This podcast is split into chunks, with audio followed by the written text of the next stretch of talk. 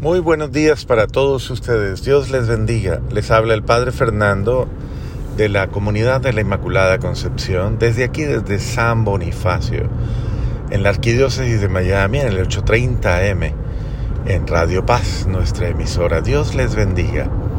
En este día, como siempre, como es común, vamos a meditar el Santo Evangelio del domingo próximo. Y lo haremos aquí, desde nuestra emisora, con el corazón puesto en nuestro Señor que nos acompaña, que nos guía, que nos ama. Y en este programa encuentro con Jesús, encuentro con la palabra, encuentro con el Espíritu de Dios en la palabra. Por eso en este día, confiados en ese infinito amor de Dios, nos dejamos llevar por su gracia, por su amor, por su entrega. Y meditamos todas aquellas palabras que con tanta bondad la Escritura nos trae. Para este domingo tenemos como primera lectura Éxodo 17 del 8 al 13. Se los voy a leer un poco para que se contextualicen. Amalek vino a Rafidim a atacar a los hijos de Israel. Y Moisés dijo a Josué, elige hombres y ataca mañana a Amalek. Yo estaré sobre el vértice de la colina con el callado de Dios en la mano. Josué hizo lo que le había mandado Moisés y atacó a Amalek. Aarón y Hur subieron con Moisés al vértice de la colina.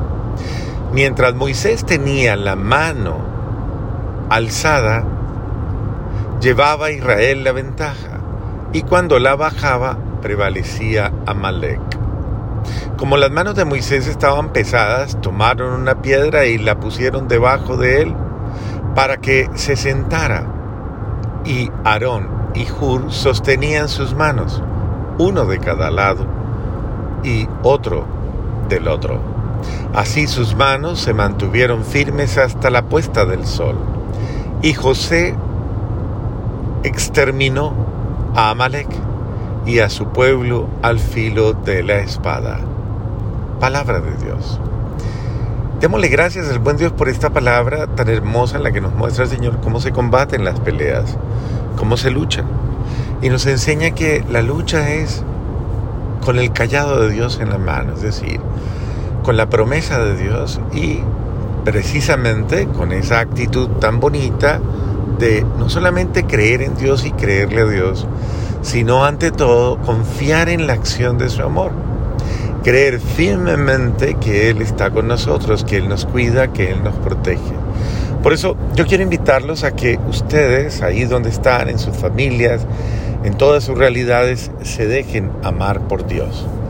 Déjense amar por su presencia y frente a las grandes batallas que se les presentan, es importante que en familia, porque ustedes ven que Aarón está precisamente acompañando a,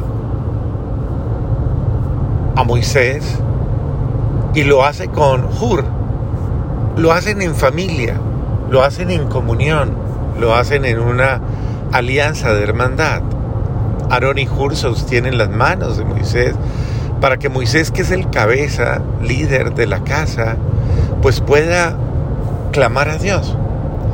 Y esto pone en claro que precisamente tiene que haber un liderazgo espiritual, sobre todo en los hombres. Y lo digo con respeto, con cariño, pero con, pues también con invitación. Debe haber líderes espirituales en cada hogar. Hombres y mujeres que lideren esa acción de Dios y que motiven a toda la familia a orar. Mire que Moisés es el que da los criterios precisamente de, eh, de guerra y es quien le dice a Aarón, mira, y a Josué, vamos a salir mañana o vamos a ir, vamos a, a, enfrentarlos y yo voy a estar con el callado de Dios. Josué, el general de los ejércitos de Yahvé, pues precisamente sale a combatir. Y sale a combatir respaldado en la promesa de la retaguardia. Esa retaguardia que es la de guardar precisamente a los hermanos con la oración con la plegaria. Y entonces esos son los combates de Dios. Los combates de Dios se viven precisamente, primero que todo en familia, en comunión, como hermanos, cuando queramos vencer el mal y vencer lo malo y vencer al, al mal con todas sus acciones, que nos atacan. Miren que es Amalek quien ataca precisamente al pueblo de Israel. Y básicamente el Señor es fiel. Y, y, le, y les, dice, les dice que no se preocupen, que no se preocupen. Que Dios va a vencer, que el que vence es Dios. Y precisamente en esa, en esa confianza absoluta se animan mutuamente. A veces nos podemos cansar orando. Hay miembros de la familia cabeza de vida espiritual, hay tantas santas mujeres, la abuelita, el abuelito, que están rezando, que están orando y se cansan. Se cansan de estar ellos llevando la bandera de la fe, la bandera. Se cansan, pero no porque se cansen de vivir la fe, sino porque a veces se cansan de, de, esa resistencia que opone una familia, por ejemplo, o que oponen realidades que no se dejan transformar. Entonces mire cómo el buen Dios suscita ese liderazgo y esa fuerza y esa espiritualidad para que nos animemos los unos a los otros. No dejemos de fallecer a los líderes espirituales de nuestra parroquia, a nuestros sacerdotes, a nuestro párroco, a esas personas que lideran la vida espiritual en la parroquia. A esas personas hay que animarlas, rodearlas y apoyarlas. La gente muchas veces lamenta las fragilidades, debilidades, torpezas y caídas de sus líderes espirituales. Pero la pregunta siempre constante ha, sido, ¿qué apoyo le has dado tú a tu líder espiritual? ¿De qué manera tú has percibido su incapacidad para seguir luchando y tú te has venido a, a brindarle esa fortaleza, ese apoyo? No justifico absolutamente nada, pero sí pienso que el apoyo es una fortaleza en toda realidad. Y en ese sentido, la tentación de no seguir luchando, la tentación de caer, el desaliento, el desánimo, el cansancio, el abatimiento, son enemigos muy fuertes. Entonces, yo se les diría con muchísimo cariño, no permitan que el abatimiento y que todas estas realidades tan duras y tan dolorosas se impongan sobre la realidad.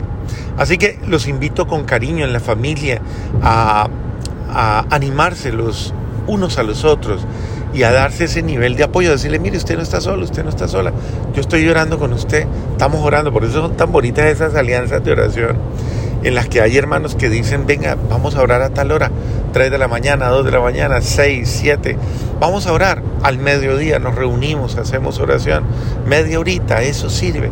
Y ese detalle tan bonito ha sostenido tantas realidades y a tantas personas les ha dado la diferencia entre la victoria. Por eso yo los invito a que escuchando la palabra hagamos fortalezas de oración, trincheras de oración. Es decir, eh, armemos el ejército de Dios. ¿Y cómo lo armamos? Pues con abanderados de la palabra, abanderados del rosario, abanderados de la plegaria constante, de la alabanza, de la oración continua.